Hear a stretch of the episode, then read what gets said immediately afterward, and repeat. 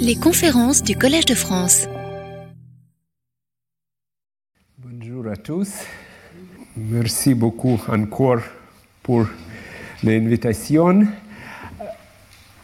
Uh, okay, so first administrative things. It's been actually a month since I gave my lecture, so I'll briefly remind what was happening.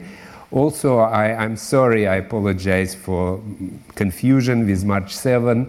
Several people came and then they emailed me because on website it was still listed, but I guess there are much more important things happening in Paris than my lectures. I don't have any problems with that. And actually, I experienced firsthand on Thursday with my son in the evening, we, we were actually caught by tear gas in, in downtown. We were walking and protesters were running.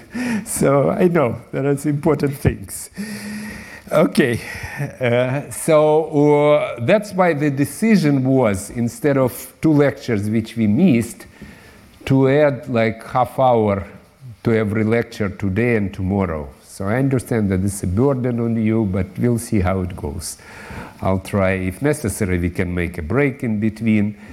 That's how it was in Soviet Union, to 45 periods, but in America it's usually 50 minutes plus questions.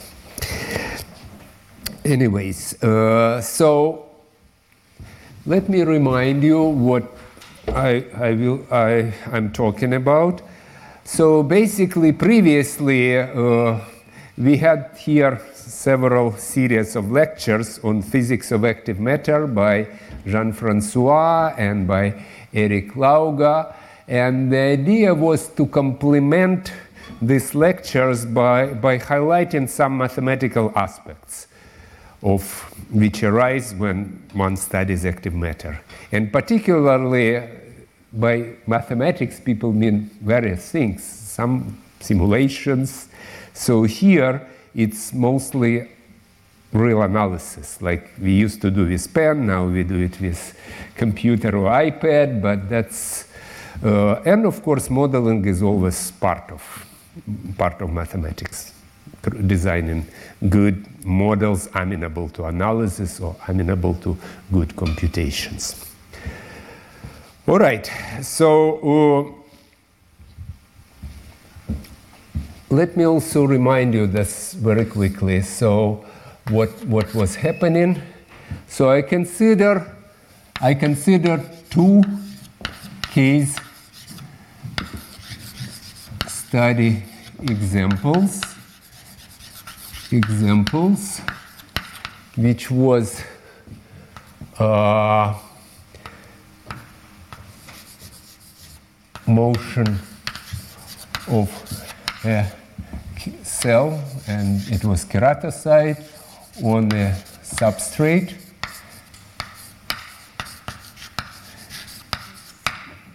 And second is uh, bacteria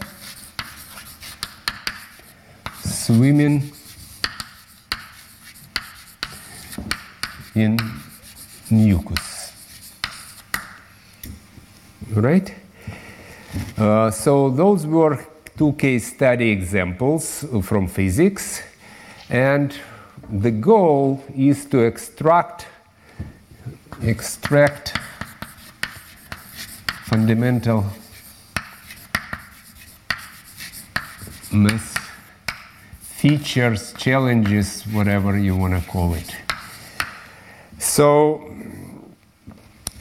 what we have done in my previous lecture we looked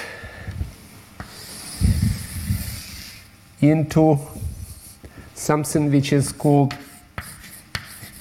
phase field models of a cell. And the observation and the question was can we use can can one use variational techniques And specifically, I talked about heat flow or gradient flow, grad flow. And what we did, this was what I've done at the very beginning of, uh, of the study. That's too.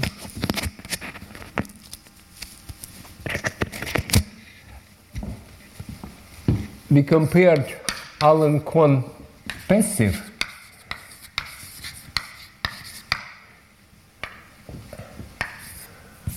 Allen Allen Cahn, Cahn, who is a physicist, material scientist, and this was a model of two-phase media with moving interface.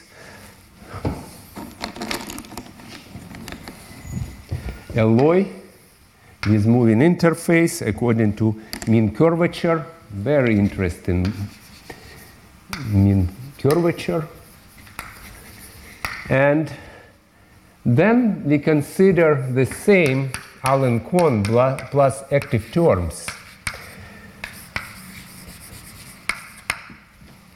And my point was that at active terms, this is a model which describes motion of a cell on, on substrate.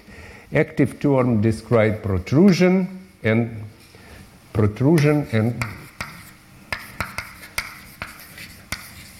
and contraction, myosin contraction.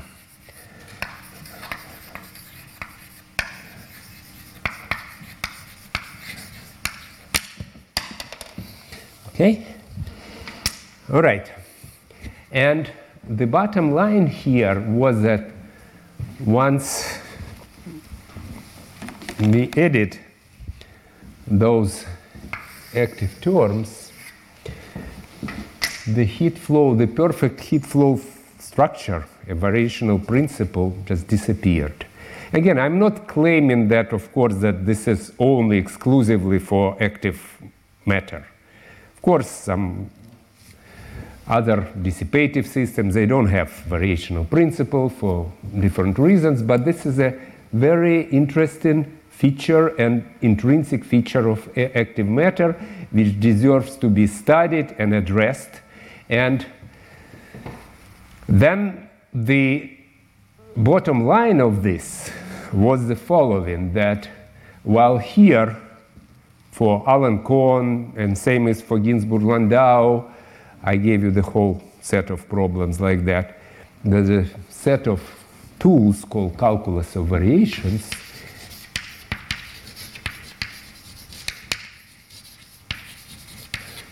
Tools that's a whole subject of mathematics. Here, we have to rely, and I demonstrated you on some really, I mean, non-trivial asymptotics. Asymptotic, not even ans- uh, asymptotic ansatz, which is which is not necessarily, and here it was not asymptotic usually series expansion. It was really guess of something with small terms, something which we know, something we don't know, and then justifying it. So it was, it's a tricky, and that's, that's I think where we stopped. It was a tricky asymptotic procedure which allowed, in this case, to do, uh, to analyze uh, at least shape motion. Okay, so what is, what is phase field? Because I, am going to contrast, the start of new would be to contrast phase field. Phase field is the following. For example, uh, here, this is the boundary, or maybe even like, suppose cell is on substrate from above. This is the boundary of the cell. And it's very difficult to numerically to track moving and deformable boundary. So instead, what we do, we introduce special phase field parameter, which is 1 here, 0 here, and sharply drops, which is defined everywhere on a substrate. And then we solve differential equations, and then, then we reduce to a one dimensional equation which is called sharp interface limit. And this was interface is this, and it's epsilon widths. So that's in a nutshell what we have done. And I showed you that we reduce computational complexity. But then I said what, what I wanted, what I really wanted to study is, uh, for example, stability of solutions, which is, I tried in this model, absolutely impossible. And in general, the philosophy is that phase field model are much better for uh, numerics, but for analysis, we need different models. Uh, and let me now move on then to.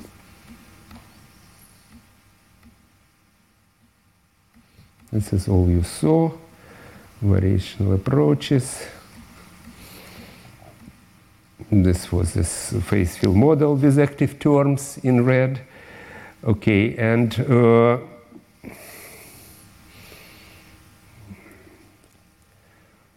okay, and now this is where I'm going to start. If there is any questions about previous stuff, you can ask now. If not, then I'll move on because we have long road for today. So this is what I was saying that phase field works really well for numeric and uh, numerical simulation of cell shape evolution 2d even 3d now there is very good model but stability is too hard.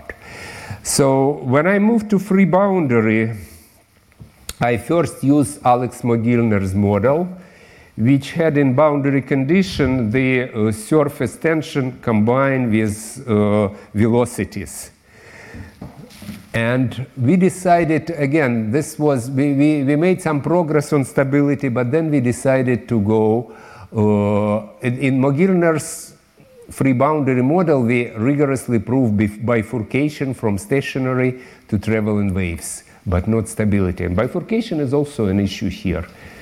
And when bifurcation, it's when solutions of certain equation drastically change with certain parameters. Reason why phase field cannot do stability analysis, or is it just technical? Mm, yeah, yeah, that's that's something. Uh, well, I think maybe deep reason is that phase field is not phase field parameter is not physical. That's I think the underlying. It's it's a, some kind of you impose it, and and for stability analysis you work that's a very good question. You work with, here our problem would have all physics, all measurable quantities. Okay? Thank you. Very good question. Yeah, I thought about this. Yeah. All right. Okay, so uh, that's, that's where we are. And let me now remind you what is free boundary. Of course, classical free boundary, which we study in undergraduate courses, in, in uh, PDEs. There is usually one example. It's when water mel melts in, in ice. So, what are the features? How it's mathematically very different from standard classical problems for elliptic, whatever equations. Because now, the domain, it's not only the function which solves PDE, but the domain is part of the solution, unknown domain, right? And that's usually, you will see how it would result uh, in, in uh, different kind of ex extra boundary conditions, right? That's, that's mathematical features. Uh, so in this, in simplest, uh, in, uh, in all basically in classical free boundary problem like this one and more recent free boundaries which describe uh, tumor growth by Friedman and, and his group, uh, the PDs are usually linear. But still, that's important to understand that free boundary brings very strong nonlinearity in a problem. Okay? And that's I would when we will talk about bacteria, I will tell you the same. The evolution problem, when you let everyone swim, that's that's a very strong additional uh, resource for nonlinearity. Okay, so to to describe my model, let me start from how we can came about with this model. First, uh, we thought about uh, classical Hele-Shaw model. And we wrote something, and then we, we struggled, and then we found we have one-dimensional paper, and then we put things together, and that's the story of developing this model. Okay? Uh, so, set up you have uh, Stokesian fluid between two parallel flat plates separated by a very small gap. And it's a very old paper. It's actually 19th century. And Hele-Shaw is one person. So when you do, uh, you either inject or you extract fluid. And injection uh, then paddle with regular boundary and extraction, all this beauty. And it all has to do with different, uh, with difference in viscosity. Okay? That was discovered by uh, Hele-Shaw, and uh, later this problem was analyzed. I mean, this problem allows for beautiful rigorous mathematical analysis, and in particular, stability was raised. And the reason for this is that uh, I'll show you. Okay, let me just show you equation. Uh, okay, this is just kind of separate slide on, on review. So how we also, when we started to study this, I guess review is a good thing. We, we learned from paper by uh, Jacques Prost, Jülicher, and Jean-François uh, and then there are several other papers. Uh, particularly this one, we learn a lot, uh, and uh, with, with uh, this one, with uh, Lev and with Carles and Jaume. Uh, so our goal was to, to provide analysis which includes uh, shape uh, change and so on. So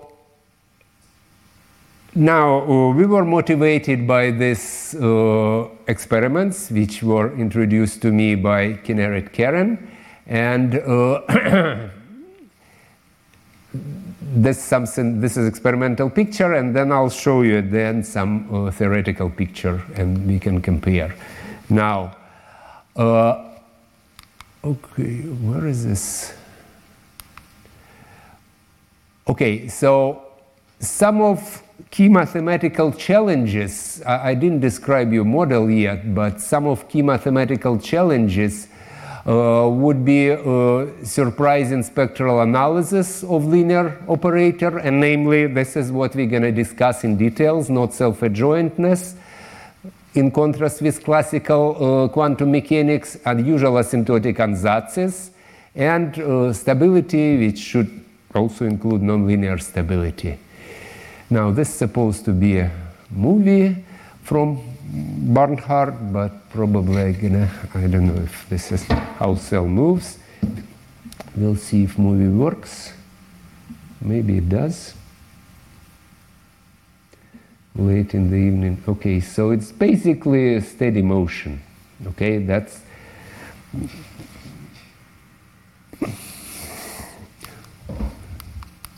Mm.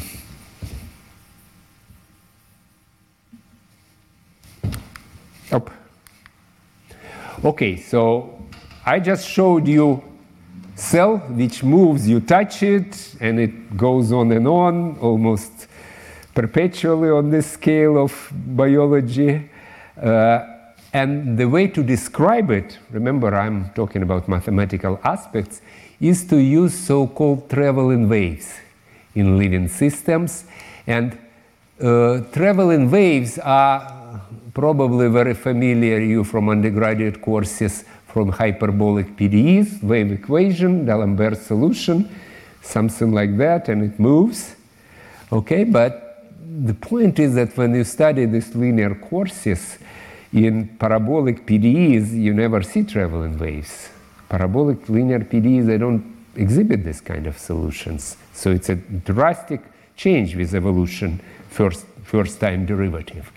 However, uh, the big breakthrough was, was done in 1937 by Fisher in America and Kolmogorov, Petrovsky, Piskunov. When they added this to standard heat equation, they added this biological, so to speak, nonlinearity, which comes from predator predator prey. And uh, then they found traveling wave solutions. And in higher dimension, they were found by Pierre Louis, Berestycki, and others for flame propagation. And our work about 2D uh, free boundary. This was with fixed boundary. So the novel aspect from mathematical perspective is 2D and free boundary combined. And what we want with this solution describe persistent cell motion and breaking of symmetry via bifurcation. Okay, now I can describe the model. Mm. Maybe first, our model is generalization of uh. So let me just briefly remind mathematics. This is pressure, this is velocity, Darcy law, uh, the basis of force balance, and uh, incompressibility. And the boundary conditions for pressure are either Dirichlet, when you observe viscous fingering, or Young-Laplace, and kappa is surface tension. Uh, kappa is curvature, actually. It should be coefficient here, but let's say it's 1. Okay, so we have one PDE here for pressure, and we have this boundary, uh, and together with, uh, with Darcy's law, it's incompressibility and Darcy law, they amount to uh, Laplace equation for P. So it's one PDE and one boundary conditions. That's what we used to from PDE courses, right? But because of free boundary, there is one more Hele-Shaw condition which describes evolution of boundary. Whatever velocity, normal velocity of, of uh, fluid, it's normal velocity of boundary. Right? So, uh, so it's one PDE, but extra boundary condition. That's something to keep in mind. Now, uh, our model we tried when we started, we, we wrote the same Darcy law, which I don't repeat here, and then we wrote constitutive equation where m is density of myosin, k is contractility. This is usual hydrodynamic part, and this is like a constant, which is hydrostatic pressure of fluid at rest. So, because of the dorsal dimension, that's divergence is not, is not zero, which is a kind of standard assumption here. And when you again combine Darcy, this constitutive law with Darcy, you obtain equation. Instead of Laplacian, you obtain this. That's what we obtain at the beginning. And the drastic difference from mathematical perspective is that, again, we are studying free boundaries. So what was the idea of all this math community which worked for many and physics community on theory of Hele-Shaw. If you have unknown boundary evolutional domain, you just on 2D you just conformally map it into a disk. And luckily, Laplacian is conformal invariant. And then you can do things. But here it's not. So your equation, you make change, your equation will be broken. And then you, you either can do some tricky things, which is uh, some change of coordinates, or you can do other things. Okay, so at first we wrote this, and then we wrote this Young-Laplace boundary conditions, but then we figure out that if you just have this, it was no PE at the beginning, just pressure was gamma kappa. Uh, we uh, observed that the, the solution can shrink to a point. We, we consider, we wrote some examples of that. Uh, just you can compute it analytically. So, in other words, model is unstable. And then uh, we came across Lev Truskinovsky one-dimensional paper where, where he introduced springs, elastic springs at the ends of one-dimensional cell and elastic springs, so it's non-locality. Because and, and we introduced something similar, which is elastic me- membrane, uh, the cortex membrane elasticity penalizes, this term penalizes for change of area from some reference area. Okay? And also, Aranson phase field model, it also had some penalization term uh, for change in the area. So having these two uh, Aranson work in mind and uh, Igor Aranson and Lev Truskinovsky, we designed this term. And that was, uh, that was our suggestion here. Okay, now, uh, in my equation, it's not just equation for P, as Helle showed. There is also myosin construct, that's activity. Myosin inside. So myosin is described by uh, evolution of myosin density, and this term is special. It's called cross diffusion or Keller-Segel term in mathematics because it can cause all kind of mathematical troubles called blow up. And there is a whole science part of PDEs called chemotaxis, which is actually mathematics studying how solutions of equations with such term, depending on initial on initial value of mass, they can either blow up or not. And depending on dimension, all this relation, there is maybe hundreds of papers on this term. So it's it's a, it's an interesting feature. So this and uh, and on free boundary we wrote not what Mogilner wrote, not what Sasha Mogilner wrote, but this Hele-Shaw term. And notice if my equation in P, but my conditions on Hele-Shaw there in U, I can write my equation in U, but then uh, there is no way to write either in P or in U only. It involves, if I want to write it in P, that would be like that, and it would involve uh, it would involve Dirichlet-Neumann map, knowing P, how to find normal derivative of P. So this is my full mathematical model. And uh, okay, as I told you, the, the special features or challenges is that it's no longer conformal invariant, so I cannot use a simple trick of mapping into, into uh, a disk. Uh, and, and the other thing, I have to keep track of Keller, uh, Keller-Segel term. Uh, and so that's from mathematical perspective. Now, uh, what we do next, now let me just skip some technical steps. So we describe the whole system as M. M is density of myosin, and rho, rho describes the shape of the domain in polar coordinates. So devi- or you can think of this as deviation from a circular shape. Okay, so those are my phase space, but there is also pressure, but pressure is not evolving. Pressure satisfies elliptic equation, time independent, so it would be auxiliary. So you have to solve for pressure stationary equation and then you consider everything as a dynamical system. Why do I want to do that? Because stability analysis you do uh, on this kind of, you can call it U, MV and would be one variable, and then operator. And operator is differentiation with boundary condition here. And if you have any questions, I know people have different backgrounds, you can ask me. Okay, so what kind of solutions? Stationary solutions, experimental picture, mathematical picture, they are constant in space and time, and they have circular boundary. Uh, and then at onset of motion, that's I just showed you that what happens. It's all of a sudden, and it's still mystery for me. I don't know. Maybe someone can tell me why it's uh, why it's a crescent shape, but that's what happened. It takes all of a sudden, it breaks symmetry, and mm-hmm. sure. Yeah. I have a, a question on the mathematical structure of your equation. Sure. Uh, well, some, at some time I learned that there were parabolic and uh, hyperbolic Mhm. uh, equations. Right, right. Now, I would guess that your equation from the very beginning is parabolic. It's parabolic, but there is one variable. Yeah, okay, let me, uh, let me. You fin- need a certain number of boundary conditions. Mhm. Must be the right Mhm. number. Yeah, yeah, yeah, exactly.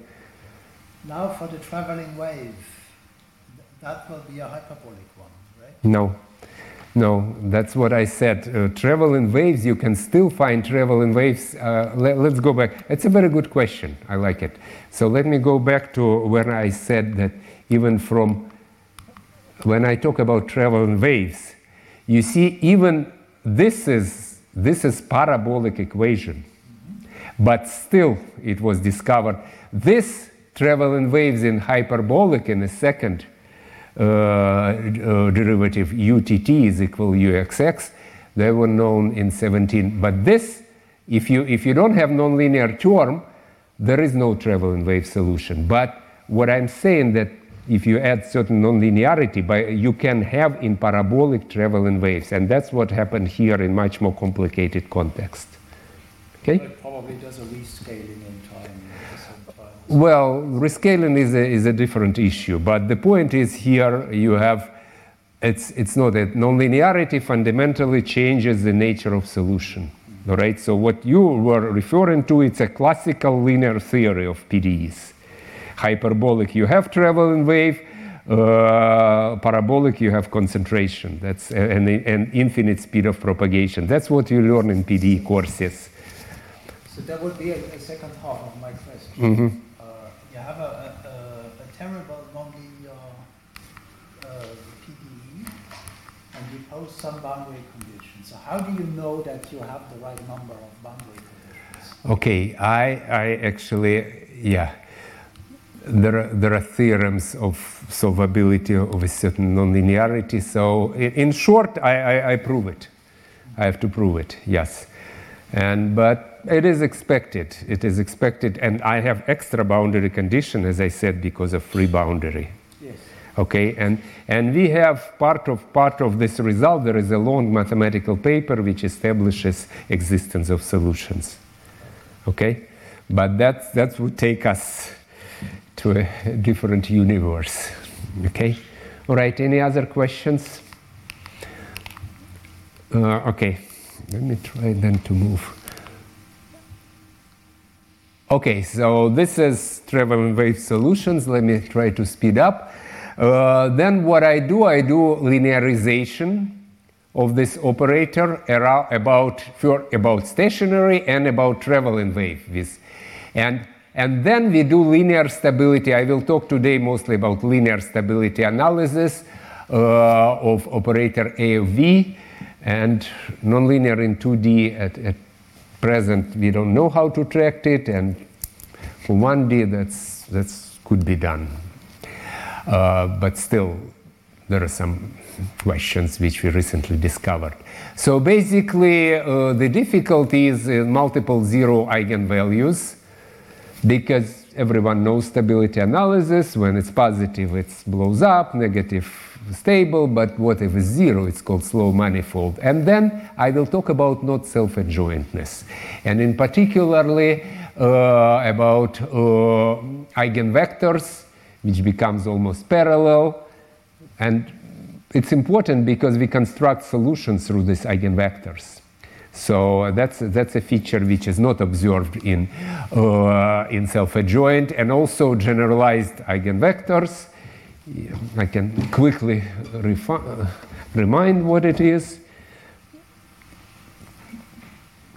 So just in the simplest, simplest two by two matrix, when instead of a of f2 is equal f1, so basically a square of, of this vector is equal to zero. This is eigenvector, okay, uh, generalized eigenvector of degree two of zero eigenvalue. Okay, and they describe actually uh, rotations. That's something which I have another slide which shows, if I have time, I can show why they describe rotation. I remember some my colleague physicists were intrigued by that, why they would describe rotations. So we did the proof. Okay, now uh, the key, the summary of the spectral analysis, something which wasn't clear to us. Even first we published, a, not published, we wrote our own preprint, didn't publish, fortunately. Uh, but we noticed that at v equals zero, that remember when stationary solution, the zero eigenvalue has multiplicity five with three eigenvectors and two generalized eigenvectors. So this three comes from translational and x and y. This is easy, but then change of velocity and generalize uh, rotations. Uh, but that's one is conservation of myosin. And v not equal to zero, then one of the zero eigenvalues, they become non-zero. And it's like emerges from this. And when cell starts to move. And the sign of this lambda v uh, determines stability. And what we did analytically, we obtained, I think, main analytical result, explicit asymptotic formula for lambda v. And whenever you have an explicit asymptotic formula, you can ask, you can interrogate this formula and ask about physics. Okay, so basically, let's see, uh, how much time do I have? This is a finite dimensional cartoon of what, what happens. That's a three by three matrix uh, spectrum of my infinite dimension. My operator is acts in space of function. It's infinite dimensional. But people like to think about matrices. So when v equals zero, you have eigenvector zero of multiplicity three, and when v is not zero, those are explicit eigenvectors. And what happened is that E3, okay, when v goes to zero, E1 and E3 becomes parallel. And this E3, it's, uh, it's obtained as a straw as a strange combination. There is some cancellation here. It looks like it's incorrect, but it is, it is correct if you take into account on cancellation. So E1 and E3 becomes, they, they collapse. Two eigenvectors, two different uh, eigenvectors, they collapse into one, and that's, that's the effect of not self-adjointness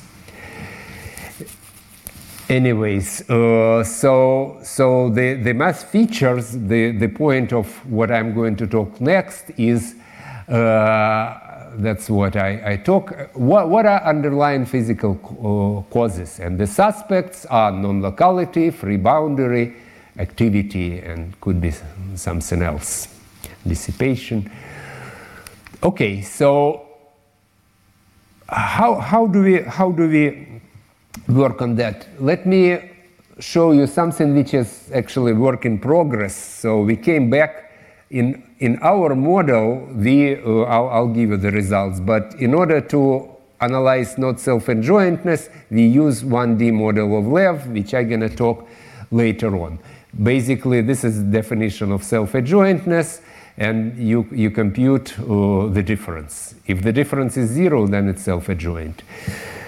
Okay, but also, I, I want to briefly discuss, but I'm probably not going to get into this to, today linear versus nonlinear stability. Okay, this is the example which I always give in my 200 level undergraduate course that if you have linearized stability, it's totally inconclusive.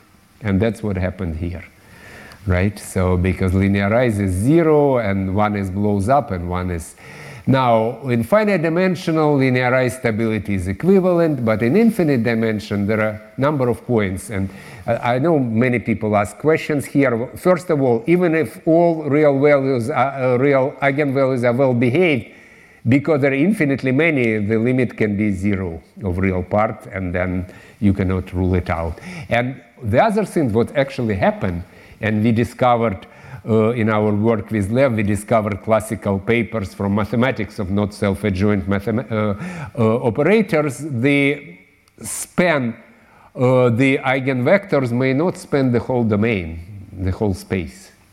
Okay, that's, that's an interesting phenomenon which one has to deal with. Okay, so this is just warning and outline. Okay, so what we did. Okay, maybe I should. So what I'm I'm, I'm finishing at. We start at 4:30. I'm finishing. 40 minutes. Okay, I have 40 minutes and then questions. Okay, all right, all right.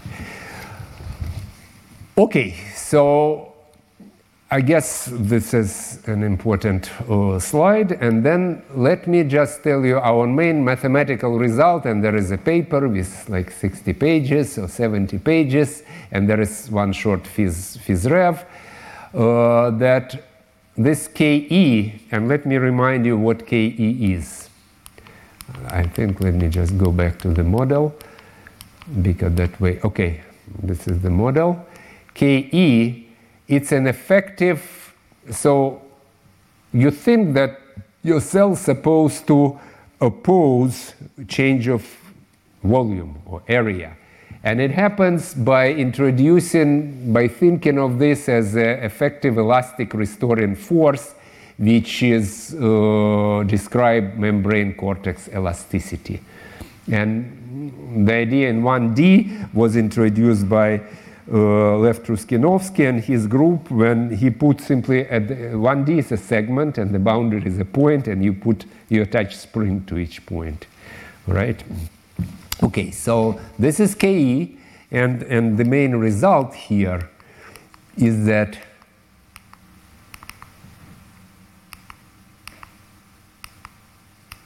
Okay. The main result here, there is some critical value of Ke, which depends on physical parameter. One is surface tension, the other is adhesion. pH, you can forget about this. This is a non-important constant. And if Ke is greater than the critical value, then we can prove asymptotic stability. So what is asymptotic stability? There is Lyapunov stability. When you can at time t, you can approach solution.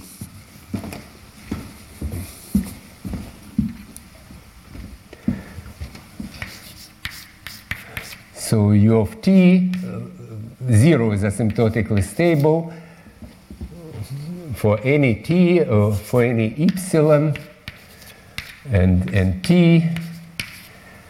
Uh, there exists delta such that if u of 0 less than delta, then you have this. You can ensure by making sufficiently close initially, you can ensure that at time at given time t you're going to be sufficiently close. But asymptotic stability tells you that uh, it, it goes to u of t would go to, to, to zero. Here I assume that equilibrium as t goes to infinity. This is a stronger result. Okay? All right. All right. So, so, and also what's important here for us that this k, it's not like we prove existence like in many theorems. We have formula, transcendental equation, which you can solve. It's like Bessel or whatever. You can find solution basically with any precision you want. All right. Well,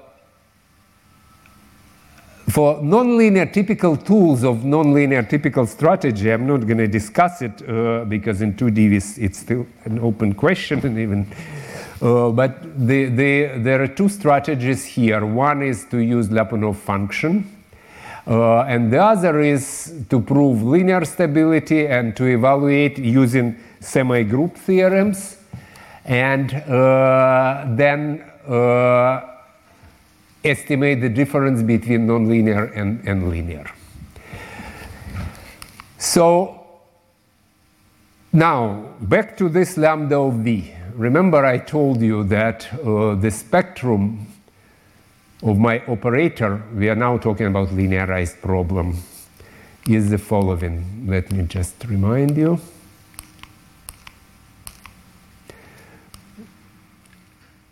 So when, when cell is round and it's seat, it's multi zero multiplicity 5. Uh, and then when it's not zero, the one thing is emerges, lambda of v. And its sign determines stability. So this is the formula for lambda of v, which is asymptotic in small v. Now, E of m is maximal non-zero eigenvalue of linearization about steady states. This we can compute explicitly because steady states are round. Uh, so basically we call it movability because if this is positive, uh, then resting cell wants to move. It's negative, it resists the motion. And the other thing is because we have a family par uh, parameterized, not parameterized by velocities of traveling waves, the second derivative uh, determines uh, also uh, if m increases or decreases, that determines of, uh, the, the sign of lambda of v. And in this case, we proved bifurcation, the following bifurcation picture, that uh, this is M, this is total, M is total myosin mass, this is a critical myosin mass. It's called pitchfork bifurcation. Stable steady states become unstable steady states, but then the stable traveling waves grow. So it's like cell is sitting and then it's gradually started to move. But that's, uh, know Jacques Prost told me that both, both scenario occurs, but typically what I've heard that it's not this scenario, but mostly inverse pitchfork. okay, uh, uh, let me let me skip this slide for now and then just talk about because of time constraints. so the key ingredient of our model was this uh, constitutive equation, which I can remind you again. Let's go back to the model. Okay, I'm clicking a lot. Uh, this, this was constitutive equation. Pressure, and here hydrodynamic, and this is active pressure, and this is normalizing constant. This is active. This is for myosin contraction, right? Okay, and uh, now if I go back to where I stopped,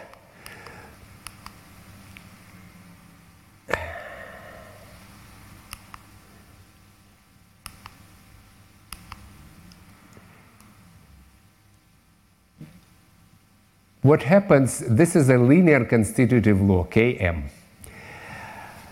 Now, uh, if, if my adhesion is much greater than viscosity, then U flows in direction of gradient mu, gradient m, and then myosin flow, flows towards area of high concentration, and it's something which is called crowding effect.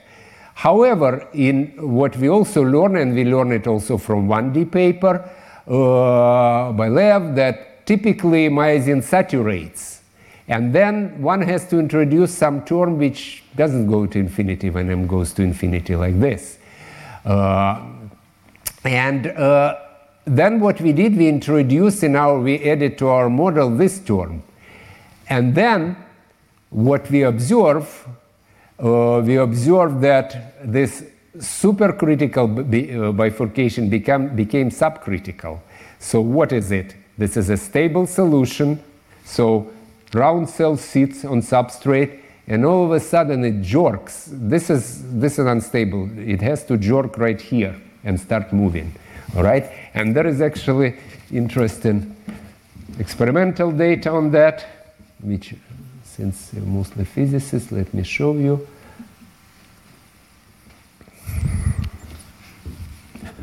Okay? So let me explain. So it's histogram of cell speeds observed in experiments. Few cells have actually low speed. And so cell really jerks from rest to higher velocity. And uh, here it's uh, top is coherent cell, high speed, and same shape, stable, and bottom is decoherent cell, low speed and shape keep changing. This is unstable, and this is so. So in other words, the theoretical predictions are actually in a very good agreement with experiment. All right. All right. So now we're not going to make a, a, any break, right? I, I'm going to go straight. I'm probably going to go straight through, right? We're not going to make any breaks, probably, right? Okay. Okay, so let's see where we are as of now. We we wrote. Let me just summarize because it's been a long story. We wrote PD model, PD, Shelley show uh, Keller-Segel model. Okay, then we wrote, we did uh, stability analysis, analysis, and the key thing we found key critical, depending on, on adhesion and uh, surface tension, and which ensures asymptotic stability. And then and then we found, found bifurcation from traveling, bifurcation from steady states to traveling waves. Right? Okay, so this is the last slide which has to be compared to a slide which I don't know if I'm going to show it. Uh, the experiment. This is this is not numerical solution of our equation. This is just plotting asymptotic or analytical solution. So that's important to know and they perfectly fit uh, and this is concentration of myosin in the rear. They perfectly fit this picture which i showed you. So i mean perfect is maybe a strong word but they do fit yeah, this, this experimental picture. That was our goal. So that's how we believe that our model. Okay, okay. Now let me focus on special features. And this is something which is work in progress. So let me try to tell you. I mentioned to you there is a like physics lab where you don't study generic, uh, when you study specific bacteria. Also, there is abstract math theory of not self-adjoint operators, which I'm not talking about, which certainly is related to here. But how our math lab works in, in this particular problem, how do we analyze this mathematical features? So the rest I will try to just to to focus on this uh, not self-adjointness. Okay, and for this, the first idea, something which I emphasized at my first lecture, if you want to do any analysis, you have to look for minimal models. And minimal models, you just focus on one and only one, maybe two minimal number of parameters, but at least one, at least one experimental feature. You can do it in, in the lab. You cannot do it. You can do it in math lab, but you not necessarily can separate other things in actual lab. So for this, actually, our two-dimensional model is captures shape, evolution. It's it's much more complicated technically, and it, but we, we started from 1D model when when cell is is a is a segment. A and D are two moving boundaries and P is pressure. It's uh, all non-dimensionalized. So this is non-locality is now that the, uh, the, the domain is unknown. This and uh, in non-dimensionalized coordinates, uh, Z would be viscosity, P would be activity, contractility, and K would be this Ke membrane elasticity. Three key physical parameters, right, which you can keep track of. Okay, what's next?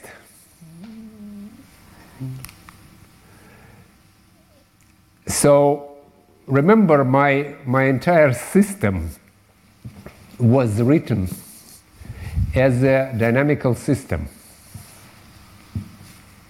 Okay, maybe I should again, I know, uh, go back and tell you where we first introduce it. Okay.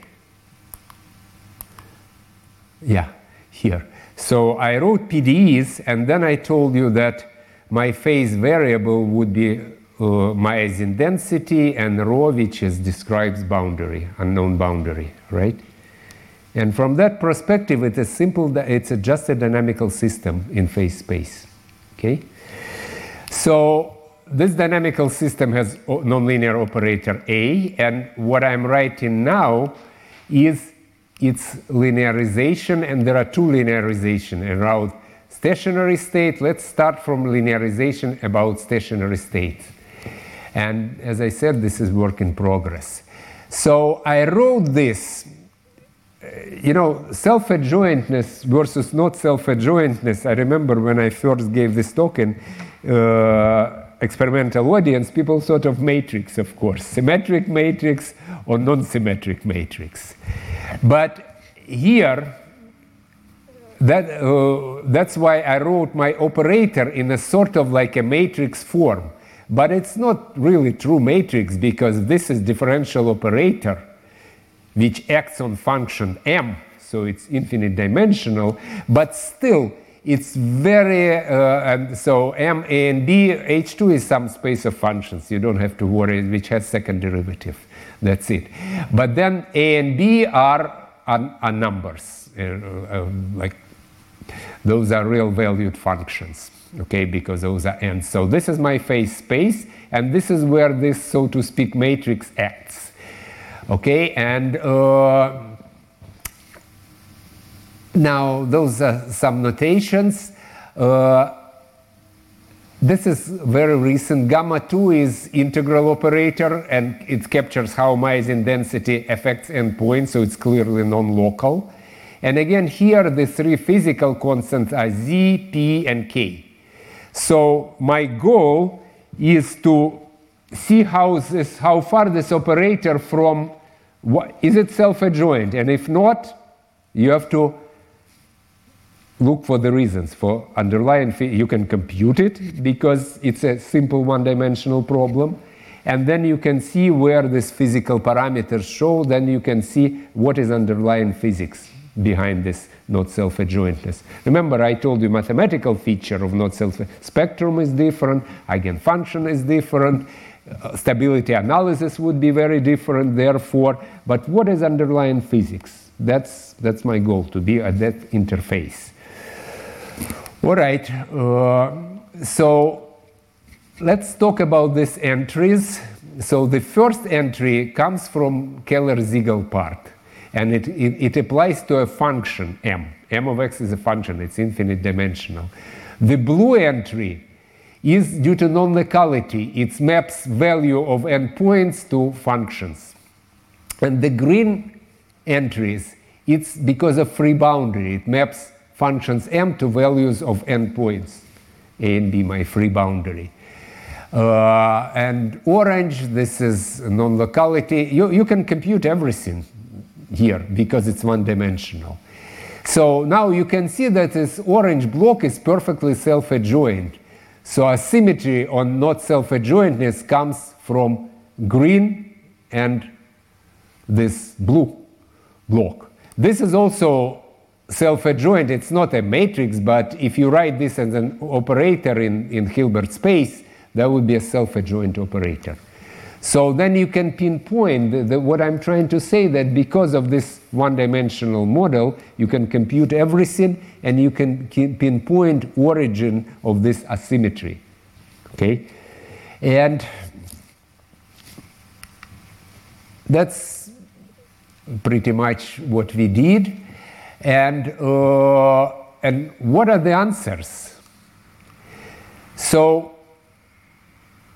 explicit form of entries of AS shows you physics. So there are, okay, let's go back. So we have to analyze this term and this term. And the answer is, oh, the answer is non-local boundary conditions for pressure P. That's they enter blue terms. So, roughly speaking, intuitively, boundary conditions influence pressure solution boundary condition on in, in, influence solution inside the domain and therefore inside cell. Elasticity of membrane influences uh, pressure inside. Free boundary, kinematic boundary, this is second source, kinematic boundary condition. This is green terms. Pressure in the bulk determines velocity of the boundary. This is kinematic boundary condition. Those are and the third, actually, if you see that activity terms, uh, they enter uh, they enter the, the green terms. So uh, so therefore activity is the third culprit. So in other words, uh, let me see if I show this slide. Okay, somewhere. Oh, commutator. Let me also comment on commutator. Okay, so what is commutator? Just to remind, just in case, what is the definition of self? This is if, if this difference is zero, then by definition your operator is self-adjoint, right? Because if you put here a star, that would be definition of a star, and if a star is equal to a, then it's self-adjoint. So what you do you take the difference and you compute non-zero terms. And again, all this F1, you, you can do everything here, everything totally explicitly, and that's how we came to, uh, to the sources of nonlinearity. So the key here is to go to something which at first glance is not very realistic, one-dimensional cell, but it's, it's preserves the key features. Okay. Um, all right. So, so we understand this not self-adjointness now physically. And let me just finish this part and then start to tell you what I'm going to. The last part is about bacteria swimming and homogenization, something which a number of you asked me. Uh, so, but let me just summarize here mathematically. So, active matter system described by PDE, like this. Here it's uh, parameterized by some parameter lambda. There it was uh, velocity of travel in waves or total myosin mass. Uh, but then there is some critical parameter when equilibrium solution or stationary solutions become, this is for myosin contraction, lambda is velocity or total myosin mass. Now, most recently, if I have time, I may talk, maybe even today, maybe I'll talk a little bit about uh, model by uh, Carles Blanch, uh, Blanch, uh, Cassadi, uh, Jaume and Ricardo Allor of tissues of spreading tissue. It's the same class of models, uh, variational problem with free boundary, and here we discovered that parameter would be it's if you have horizontal tissue would be the uh, the uh, length of the tissue critical period and in the swimmers the parameter would be relative to uh, angle of swimmer relative to. But what I'm trying to say by this slide, there is some kind of mathematical unifying framework which allows to treat all of these problems. Now, this is going to be my second, uh, my lecture for tomorrow, but maybe what if I, still have some time, uh, so maybe I'll, I'll, show you a little bit about uh, the model of uh, tissue, spreading tissue. And then you will see that's, I still have time, I think. Okay, so it's a epithelial tissue which, which spreads over substrates, uh, form monolayers of, of cells. And what, I, what my goal here is to bring your attention to something which physicists usually don't pay that much attention, namely solvability of the problem.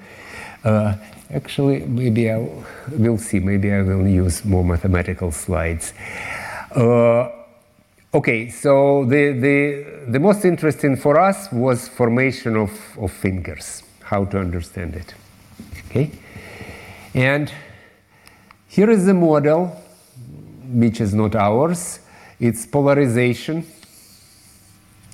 Uh, P, uh, so now at uh, this is P of x is local polarization, elongation of cells locally, and uh, absolute value, so vector, which, which is this.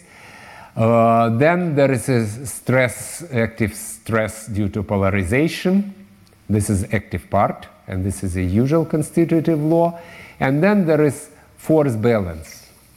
Okay?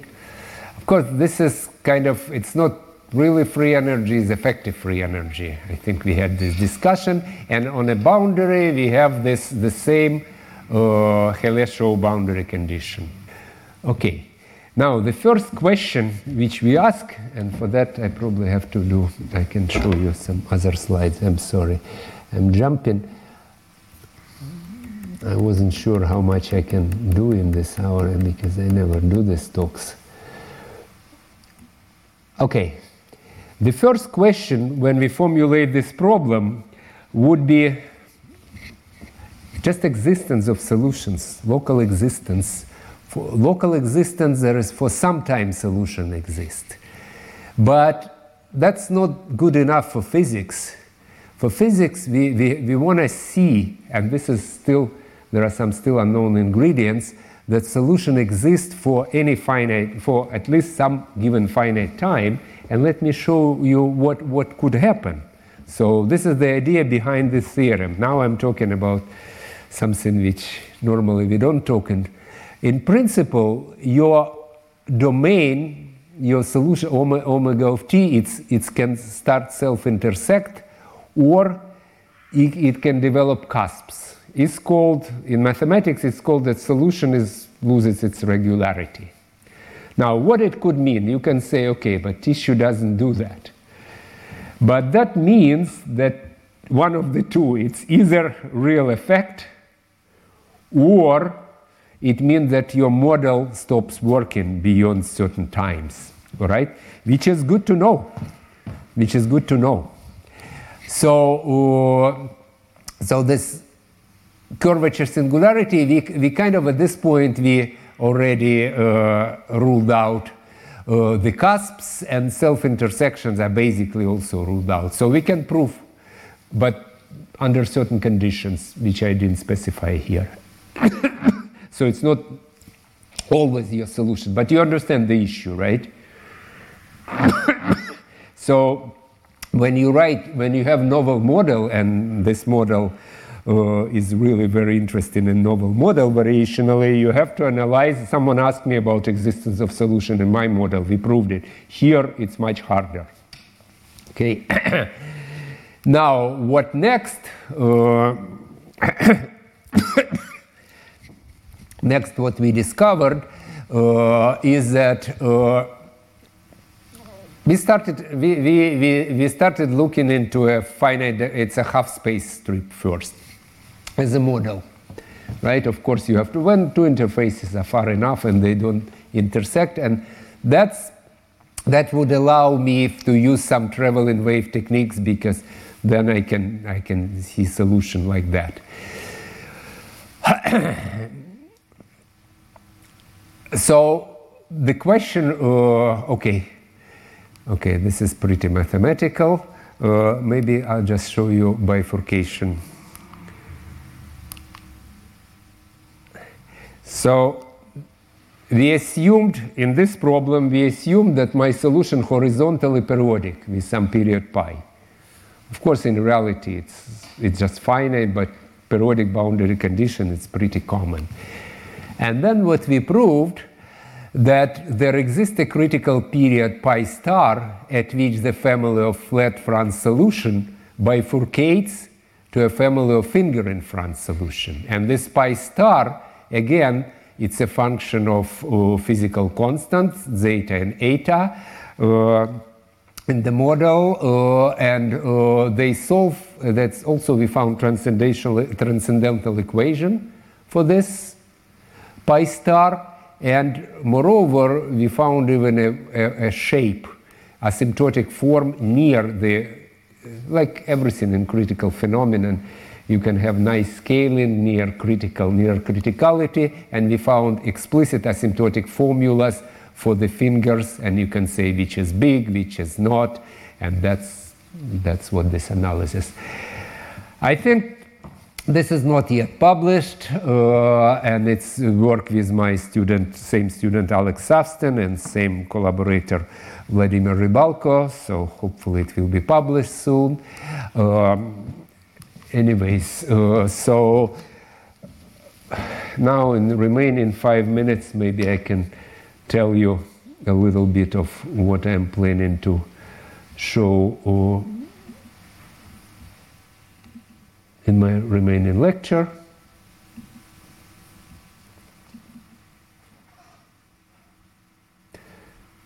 Uh, okay.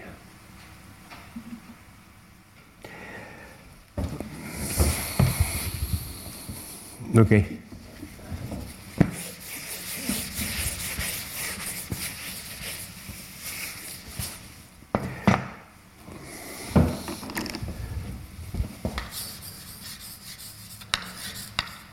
Collective motion of bacteria in mucus that's again a case study problem, which is quite technically involved and complicated. However, remember what I'm trying, I'm trying to extract simple new mathematical ideas. And here, what my focus will be on using homogenization theory.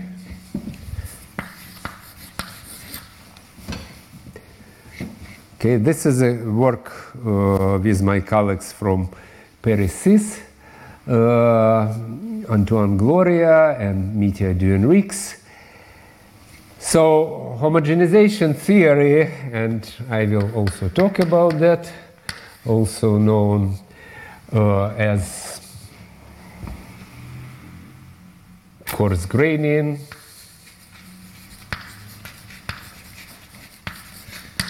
or upscaling.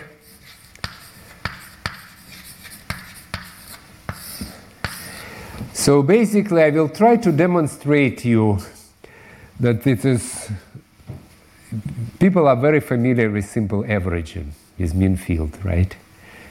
But mostly there's volumes of this uh, which explain, and particularly most recent is random homogenization. That's kind of techniques how to deal with randomness. Okay, and another keyword beyond mean field. You can think of mean field as a simple averaging, and sometimes it works. Of course, homo mathematical homogenization theory it has very colorful history. On the phys physics started back by Maxwell and Rayleigh for conductivity, and then Einstein dilute, but it's always dilute limit, and they just wrote formulas. But then what happened in 70s and 80s of 20th century, much, much later, 100 years later, it's a systematic mathematical machinery was developed which is called for both linear and nonlinear problems, this gamma convergence, which I talked about, which uh, allows to analyze in a, in a, it's a framework. So you, you have a problem, you apply this framework, and you see what happened. All right, and most recent advances, of course, this word is keyword, and you often deal with randomness, right, when you, due to lack of information It could be unprecise measurements, or you don't know all degrees of freedom. We had this very nice lunch conversation with colleagues today. But at the end, at then end, is one way or another. Randomness means that you don't know something exactly, and then you have to describe this probability, and that causes all kind of issues in analysis. So I'll try to, to stop on that. And if I have time, then after I'll discuss this and discuss homogenization theory, since I'm talking, I can talk also, we can have some results on individual bacteria in mucus with. They're not mathematical analytical results, but they're interesting novel modeling and numerics which supports experiments in our lab. Okay, so it's 10 minutes. Yes, so maybe, yeah, okay. Okay, this is physics, and this is a mathematical model. Oh, okay, okay. Let's let's see. Yeah, yeah. Uh, okay, this is about solvability, and you you you're talking about this, right? Can, can you go beyond that? For instance, periodic solution. Well, okay. Let me tell you. I'm at this point, I'm using asymptotic techniques, which would not answer your question. But I suspect that if I use a simple, it could be luck. It, it's luck. It's like solitons, right? It's luck, exact solution usually, but it's not impossible, I think. And we ask these questions. We even check some numerics. We ask this question numerically. Numerically, we have some answers, but uh, it's, it's on, on the agenda, and the answer is maybe. So, so how do you get that? You write some kind of amplitude equation for pi, for rho, for instance? Right, right. And then you do linearization, you do asymptotics, yes. But what you ask, you have to do something, yeah. Yeah, yeah. It's like also originally when we wrote this by this is this is a very interesting question which Jean-Francois uh, because I was also thinking maybe there is some other when bifurcation diagram, what happens, other other bifurcation points. So this was on the agenda, for, even for single cell. This is very interesting what, what happened here. And we had some calculations which again show that this is in principle it's maybe possible and this would be very interesting, but it's it's quickly becomes hard, but maybe we should try to do it in one day. At that time, I didn't, I didn't think of this. But those are, in a nutshell, what Jean-Francois is asking, can we, can we go beyond uh, asymptotics? And the answer is, as we know from solitons, if we are really lucky, we can, but in general, no. Okay. Okay. Any other questions? Uh-huh, Lev. Which force? Uh, eta P? Yeah, yeah, yeah. I mean, luckily we have the author of this model in the audience, right? So I just took it from him. Yeah, it's a traction. Uh, they call it traction, mathematically. You mean, or physic, physically justified. Yeah, I'm just honest. I took this. The So, no, for analysis, as I said, yeah, I, I thought of this as attraction when I'm running. That was my, but uh, that's what. No, this is friction, and traction is not the same, right? traction is the detail. That's right. Traction, friction and traction is not the same. No, the traction is precisely what, yeah, precisely what Jean-Francois described. That's this. Okay, I don't know. Yeah. Beaucoup. Okay. Thank you. We survived. Thank you for coming. Retrouvez tous les contenus du Collège de France sur www.colège-2-france.fr.